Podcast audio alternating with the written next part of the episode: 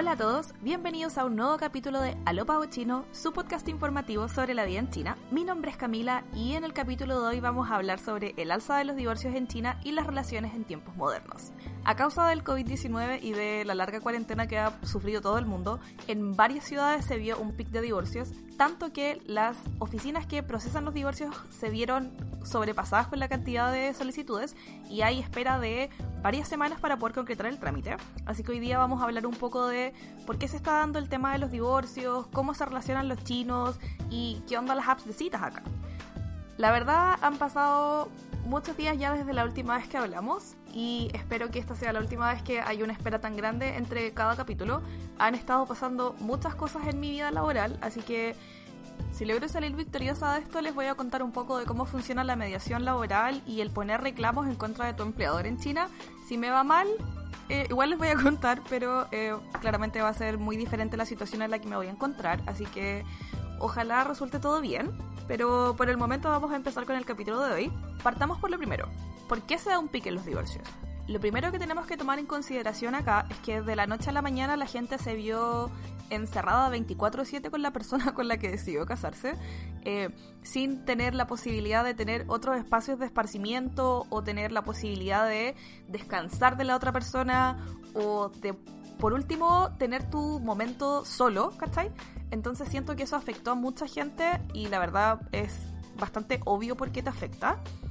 Entonces igual entiendo por qué se ha dado un pique en los divorcios, pero de la misma manera hay que entender cómo funcionan y cómo se configuran los matrimonios chinos. En primer lugar, las parejas se casan jóvenes y eso es como a lo que todo el mundo aspira.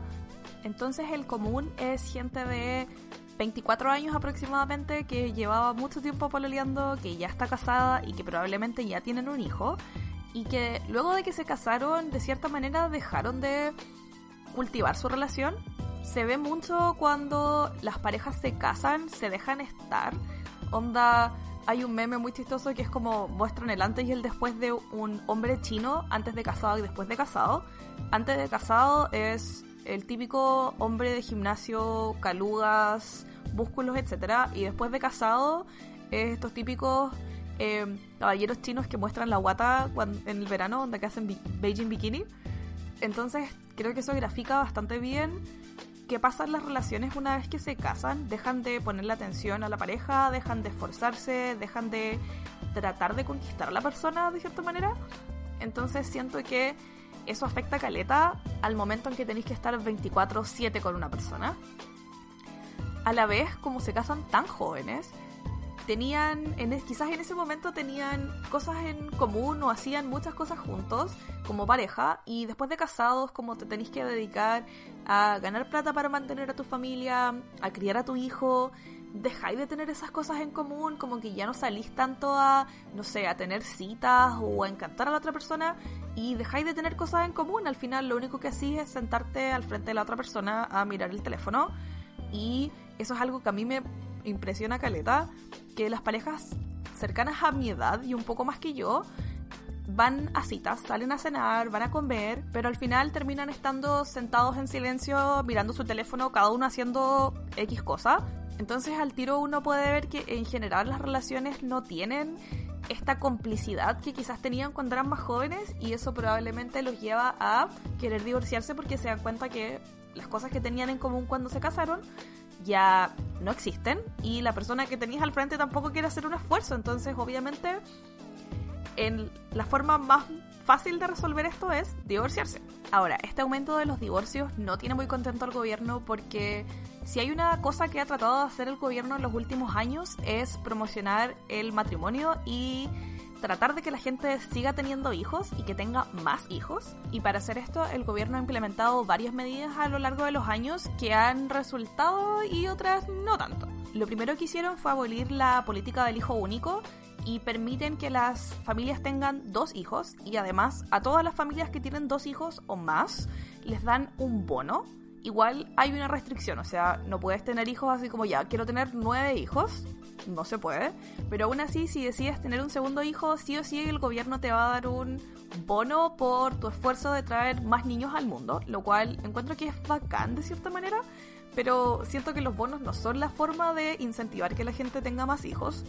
tener hijos acá es increíblemente caro por lo competitiva que es la educación. Entonces tus niños a los 3 o 4 años no solo van al jardín, sino también van a la academia de inglés, a la academia de canto, de arte, de karate, de taekwondo, de lo que se te ocurra hay una academia y son increíblemente caras. Donde yo trabajo, un curso completo de inglés, que son como 42, 44 semanas, sale casi 2 millones de pesos. Y esto es solo una academia. Muchos de mis alumnos no solo vienen a hacer inglés con nosotros, sino también algunos bailan, otros cantan, otros van a la academia de arte y la mayoría tienen un valor similar, entonces es súper caro. Y este es solo uno de los factores porque la gente está dejando de considerar el matrimonio como algo necesario y se está planteando vivir una vida con una pareja, pero sin necesariamente casarse. Y de hecho hay una rama mucho más extrema de chicas chinas que están diciendo no necesito a nadie y simplemente no tienen pareja y se dedican a cultivar su carrera, cultivar sus hobbies, a salir con sus amigas y hacer otras cosas que sinceramente cuando tienen pololo no pueden hacer, ¿cachai?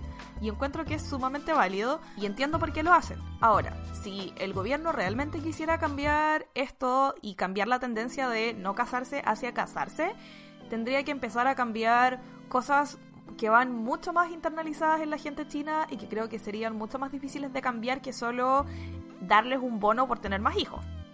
Analicemos por qué han bajado tanto los matrimonios y cuáles son las dificultades que tienen que sortear tanto el novio como la novia cuando se casan. De lo primero que se habla cuando le preguntan a la gente por qué ha decidido no casarse es el precio de casarse. Y con esto no me refiero a lo caro que sale la boda, que acá suelen ser apoteósicas, sino que cuando tú te casas, el novio tiene que pagarle a la familia de la novia un, como una dote, o de lo contrario tiene que demostrar que tiene el dinero para mantener a su señora, entonces tienen que demostrarlo con propiedades, con autos, etc. Y en muchas ciudades la gente no gana lo suficiente para pagar esta dote, ni mucho menos para comprarse una casa. Entonces esta gente se va quedando soltera porque no tiene forma de pagarle a la familia de la novia para que le dé la bendición de casarse con su hija. Hace no mucho el gobierno empezó a regular esto, entonces el dinero que hay que darle a la familia de la novia está normado por ley, es decir, ciertas ciudades es hasta cierto monto, lugares que son más rurales, con menos recursos, el monto es mucho más bajo, pero aún así hay que pagarle a la familia de la novia, ¿cachai? Y mucha gente ha decidido buscar novia en otros lugares que sale mucho más barato que tratar de buscar una novia china. Otra dificultad que se presenta es que ambos sexos son muy exigentes al momento de encontrar pareja. Y con esto no me refiero a que tengan un tipo o que tengan alguna expectativa de cuánto midan, sino que de verdad lo que mis amigos me han contado de cuando hablan con chinas es que de lo primero que te preguntan es cuánto mides, dónde trabajas, sin siquiera pensar en, pucha, me va a caer bien esta persona o quizás tendremos algo en común, nada, es cuánto mides y dónde trabajas, porque eventualmente con eso pueden tratar de adivinar cuánto ganáis, ¿cachai? Encuentro que ya esa partida es terrible penca. Y por el otro lado, los hombres tienen un estereotipo de belleza muy especial por decirlo menos. Encuentro que es terrible porque para muchos de ellos el estereotipo de belleza es alguien muy flaco, muy blanco y con un tipo de personalidad muy de estereotipo, ¿cachai? Así como muy suave, eh, que no lleve la contraria. Básicamente les gusta la mina del drama chino, que suele ser pava, inocentona, que se queda ahí aunque el protagonista la trate pésimo, y al final el loco le muestra un poco de amor y es todo lo que ella necesita en la vida. Entonces sus expectativas de la persona con la que quieren estar no están alineadas con cómo son las mujeres chinas hoy en día. Ahora, no voy a negar que muchas chinas siguen actuando así, pero también he visto que muchas más han desarrollado su propia personalidad, también están tratando de romper los moldes que les ha impuesto la sociedad china y obvio esto ha afectado mucho la forma en la que se relacionan con los hombres y es por eso que muchas deciden quedarse solas o buscar gente extranjera, etc. Entonces, Todo esto se agrega además a la edad. Llega un punto en donde desde cierta edad ya te conviertes en un cacho para tu familia si no estáis casado y hay un término derogatorio que se usa para hombres y para mujeres. Son diferentes pero tienen el mismo principio. Básicamente te dicen que eres una sobra o que eres basura. Y es con esto se refieren a que dentro de todas las cosas en las que tenías que triunfar en la vida, te faltó triunfar en la más importante, que es casarte. Técnicamente yo por mi edad soy una mujer leftover, porque tengo 28 años, no tengo expectativa de casarme, ni siquiera tengo pololo. Entonces, si mi familia fuese china, en estos momentos estarían corriendo en círculos, buscando con quién casarme, tratando de emparejarme o simplemente gritándome para que me case. Y esta es una presión que tienen tanto mujeres como hombres. Algo que he visto acá es que las mujeres más mayores terminan casándose con extranjeros más mayores también. Y para los hombres mayores que se han quedado sin pareja y que realmente no saben qué hacer, pasa algo muy terrible. Y esto es el tráfico de esposas. Se ha dado alrededor de todo el sudeste asiático que chinos van a buscar esposas allá y se las traen a China. Eh, porque es, entre comillas, más barato. No tenéis que pagar una gran dote a la familia de tu señora, incluso muchas veces ni siquiera tenéis que pagarles nada. Simplemente con ofrecerles un mejor vivir, aceptan venir y casarse contigo y vivir en China. Es tanto el negocio del tráfico de esposas que hay agencias que lo hacen. Tú a la agencia le pagas, te buscan una señora, te la traen y además te ayudan a que puedas registrar el matrimonio de forma más fácil porque igualmente el gobierno les pone problemas cuando quieren registrar matrimonios con mujeres del sudeste asiático, pero si le pagas a una agencia, tienes 100% asegurado que vas a poder registrar tu matrimonio sin ningún problema. Al final, tanto hombres como mujeres sufren caleta con estas nociones estereotipadas de cómo debería ser un marido, cómo debería ser la esposa, y terminan poniendo una presión muy innecesaria a la gente que de verdad está tratando de, entre comillas, cumplir con su rol en la sociedad por desgracia, y pese a que estamos en 2020, en China el matrimonio, la familia y los hijos en general siguen siendo un pilar muy importante de la sociedad y es algo que básicamente tienes que hacer. Como que es muy difícil que las familias acepten que su hija o su hijo no se quieren casar y es tanto así que incluso gente homosexual decide casarse por pantalla y hay un término para las homo wives que básicamente son esposas de hombres gays que muchas están conscientes de lo que son y otras por desgracia no tienen idea y sufren caleta en su matrimonio porque básicamente su marido no las ama o si las ama no las ama de la forma que ellas esperan, ¿cachai? Es terrible y es por esta misma razón que hay cosas como el mercado de los paraguas en Shanghai. Usualmente sábados o domingos desde el mediodía hasta como las 5 de la tarde en el People's Park se pone gente con la información de sus hijos en paraguas, onda escriben una hoja en donde hablan acerca de cómo es, cuánto mide, cuánto pesa, qué es lo que hace, etc. Con la esperanza de poder encontrar una pareja para su hijo o su hija. También el gobierno tiene unos programas de citas rápidas en donde tú te inscribes y vas a ir a un evento al aire libre en donde van a haber muchas mesas y tú te vas a ir cambiando como de persona para conocer un montón de gente dentro de este evento. Y si tienes suerte puedes encontrar a alguien que más o menos tenga tus mismos gustos y que de repente te tinque. Y si no hay muchas, muchas, muchas agencias de matrimonio en donde misma cosa. Tú vas, te inscribes, hablas de ti y puedes describir un poco a la persona con la que te gustaría estar. Y estas agencias de matrimonio se encargan de buscar una persona que se acerque más o menos a lo que tú estás pidiendo. Y estas agencias son caras, onda muy caras. Y si no tienen suerte con ninguna de estas opciones, siempre pueden ir a apps de citas o a sitios web en donde te puedes inscribir y misma cosa, buscar dentro de el internet la persona con la que te quisieras casar. Algo que me da mucha risa acerca de las apps de citas en China es que muchas llevan a los matrimonios flash, que es una tendencia que se ha dado mucho en China, y es que vas a una app de citas o a un sitio web, encuentras a alguien que más o menos se acerca a lo que te gustaría, se conocen por un par de semanas, quizás salen un par de veces y se casan de forma rápida. El tema es que muchos de estos matrimonios flash suelen llevar al divorcio. ¿Y qué pasa cuando la gente se divorcia? La verdad es diferente para hombres y para mujeres. Y esto lo pude cachar cuando dos personas que conozco se divorciaron, un hombre y una mujer. Por un lado, el hombre sentía que era un fracaso, que había perdido tiempo y fue muy rápido para él echarle la culpa a la mujer. Que su mujer era muy exigente, que su mujer era mala, que nunca lo había amado. Y esta pareja tenía una hija. Cuando le pregunté qué pensaba de divorciarse teniendo una hija, y la respuesta me dejó un poco para adentro porque ni siquiera estaba preocupado de que no iba a poder ver a su hija, porque eh, la señora vivía en otra ciudad, sino que sentía que el haber tenido una hija había demorado el proceso del divorcio. Onda, porque se cuestionó mucho el divorciarse, porque tenía una hija, etc. Y la única preocupación que tenía en esos momentos era que su señora le iba a pedir mucha plata de mantención, onda, para ella y para la hija. Y su preocupación más grande era que no iba a tener tanta plata.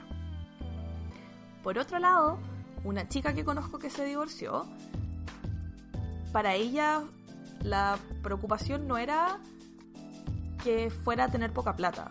La preocupación era el que dirán de su familia, el que dirán de otras personas, el qué va a pasar a futuro. Al final es difícil para una mujer decir que es divorciada y poder seguir su vida. Entre la carga de criar a un hijo sola, tratar de mantener tu trabajo y seguir cultivando tu vida laboral al mismo tiempo. Además, tratar de volver a encontrar a alguien, porque al final cuando te divorcias tienes todo el derecho de rehacer tu vida.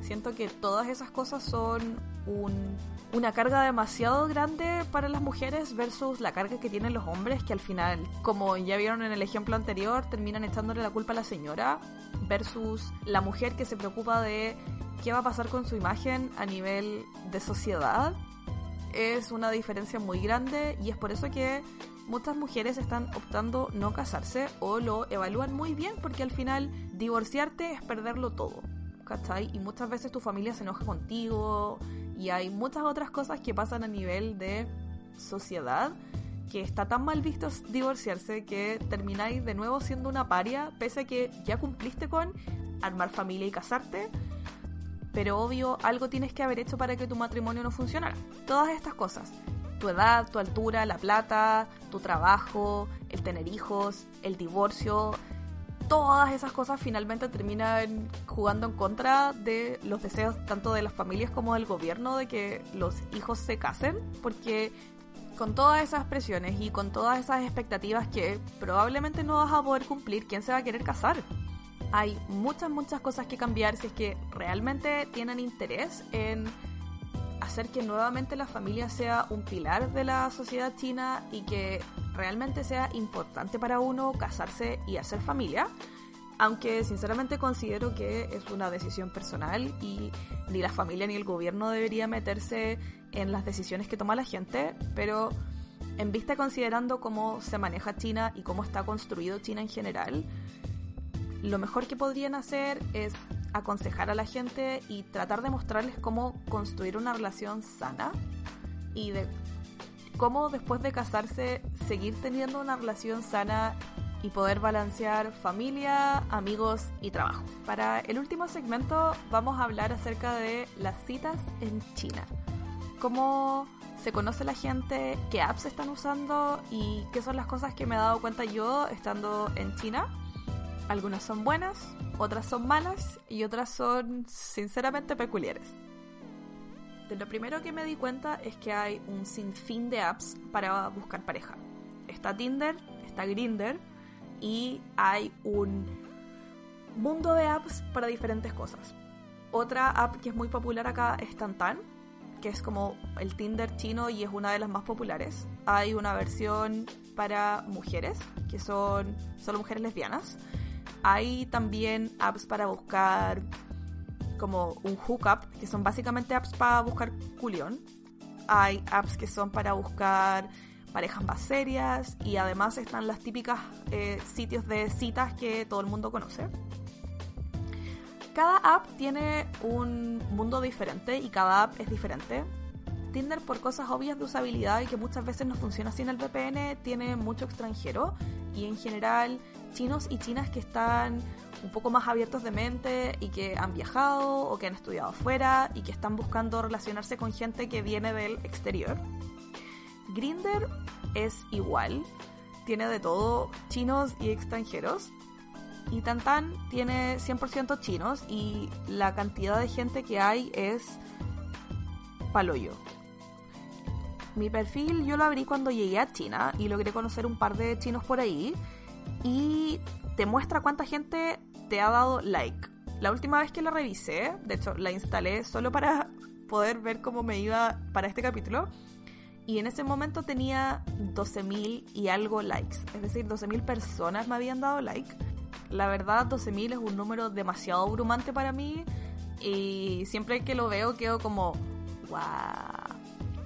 Bueno, ¿cómo funcionan estas apps? Son básicamente Tinder, swipe left, swipe right, conversar y algunos tienen eh, esta función más de red social donde podéis subir fotos, etc. Ahora, la app para chicas que se llama Rula funciona más como una red social, aparte de la función que tiene para buscar pareja, onda hay influencers. Esta app es muy grande, es probablemente una de las apps más grandes para mujeres en China. Incluso hacen pequeños cortos con actrices que son lesbianas o con chicas de la app que les ha ido muy bien y también quieren actuar. Es bastante bacán. Pero para mí, persona que no lee chino, es increíblemente complicado porque tienen un slang muy diferente al que usamos nosotros en español o en inglés incluso. Tuve que estudiar para cachar qué era lo que me estaban preguntando, porque obvio, dentro de las primeras preguntas es como, ¿eres camiona o eres fem? ¿Qué te gusta? Y tienen un slang propio que tuve que googlearlo y me costó caleta encontrar como la respuesta a lo que estaba buscando. Pero pese a todo fue una experiencia súper positiva. En general te tratan de meter conversa, pese a que hay una barrera idiomática, eh, hay una barrera cultural muy muy grande, pero es bacán. Conocí gente bastante simpática. Por otro lado, en Tantan, no me ha ido mal, pero siento que las barreras tanto idiomáticas como culturales fueron demasiado para mí y no logré encontrar nadie con quien realmente quisiera juntarme. Y además me di cuenta de varias cosas que se fueron repitiendo a medida que iba hablando con más gente y les voy a hacer un pequeño resumen. Lo primero que me di cuenta es que no saben cómo meter conversa y cómo cortejar a la otra persona sin ser como rancios. Y creo que también se debe mucho a que como por años los matrimonios fueron arreglados y sinceramente no tenía quien cantar a la otra persona, se han perdido todo ese roce cultural y esas sutilezas del lenguaje que uno tiene cuando está como tratando de enganchar con la otra persona. Me pasó mucho que me dicen baby, sweetie y todas esas como palabras melosas que de verdad es como, bueno, no me digáis así. Y por otro lado, son muy directos, pero son directos como de mala forma para mí. Onda, no podéis partir saludando a alguien diciéndole que queréis chuparle las tetas. Creo que por último, un hola, ¿cómo estáis? Una piscola, no sé.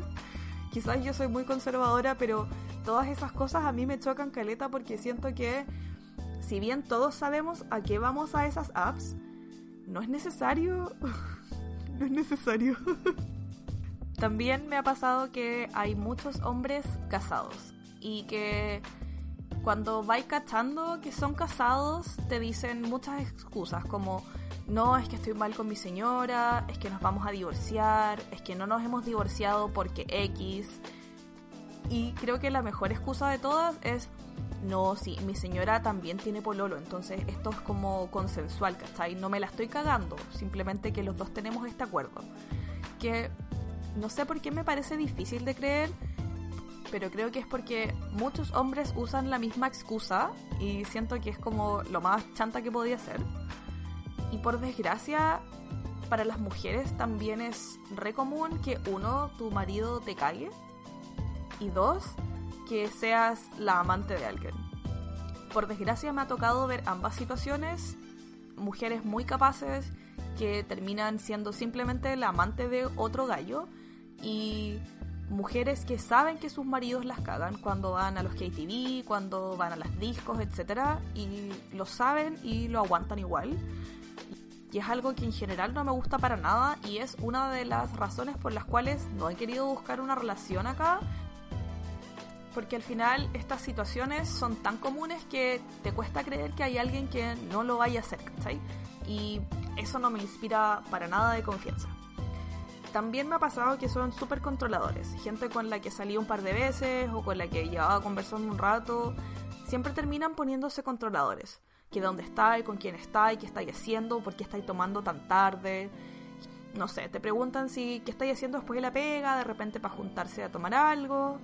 Y usualmente en verano salgo caleta con mis colegas porque está rico el clima y hay que aprovechar. Esto del año pasado. Y era como, ya, pero ¿por qué estáis comiendo tan tarde? Onda, comer tarde engorda. ¿Por qué estáis tomando tanto? Onda, las mujeres no deberían tomar tanto. A ver, compadre. Literalmente te conocí hace, no sé, una semana, un mes, etcétera, y no somos nada y ya me estáis intentando controlar. Es un gran no para mí y, de nuevo, por desgracia es algo que he visto con mis colegas. Una de mis colegas muy querida, yo le tengo mucho cariño, pero su bololo es una basura a su pueblo no le gusta que salga conmigo porque cuando sale conmigo se toma una cerveza o sale a bares, etc. Y le dijo expresamente que no le gustaba que saliera conmigo. Entonces cuando hemos salido a otras cosas, no le cuenta que voy yo o evita subir fotos conmigo para que el pueblo no sepa que yo estoy con ella porque aparentemente soy el anticristo. Y eso es, de nuevo, algo súper común y es algo que tampoco me gusta, ¿cachai? Y lo último que me he dado cuenta en mis peripecias por las apps chinas es que hay caleta de hombres que les gusta el BDSM. Y no quiero sonar como que estoy haciéndole kink shaming a nadie, pero es que hace muy poco salió un caso de un tipo famoso acá en China que su ex la salió diciendo en Weibo que él tenían esta relación, esta, este acuerdo de tener una relación BDSM, pero que finalmente no había salido tan bien, que el tipo era muy abusivo con ella, etc. Finalmente este rumor igual ha estado ahí nomás porque supuestamente la mina está mintiendo, al final es ella la que tenía eh, estas ganas de tener una relación BDSM, en fin. Pero a lo que voy es que no me parece raro que una relación BDSM pueda salir mal en China pensando en lo controladores que son acá y simplemente porque me sorprende mucho que en general son hombres buscando ser dom y muchos tienen fotos de chicas siendo ahorcadas o con shibari o con niñas llenas de moretones. Entonces siento que las ganas de tener una relación BDSM para ellos se basa mucho en el controlar a alguien y en el hacerle daño físico a una persona y va muy en línea con todas las cosas negativas que dije de los hombres chinos en los últimos minutos, así que simplemente por eso me parece curioso y a la vez me causa un poco de desconfianza porque hay antecedentes de que en general son un poco violentos y son un poco controladores, entonces me hace un poco de ruido el tema y me causa un poco de preocupación, pero como la verdad ya ni siquiera tengo esas apps, no es como que lo vaya a poder averiguar Así que bueno, nos quedaremos todos con la duda acerca de cómo viven los chinos las relaciones BDSM. Esto fue el capítulo de hoy. Espero les haya servido para entender un poco más cómo son las relaciones en China, cómo se conoce la gente y por qué se están divorciando tanto. Este capítulo de Alopa Chino y todos los capítulos anteriores los pueden escuchar en iBox, Spotify y Apple Podcast. Nos vemos para la próxima. Bye.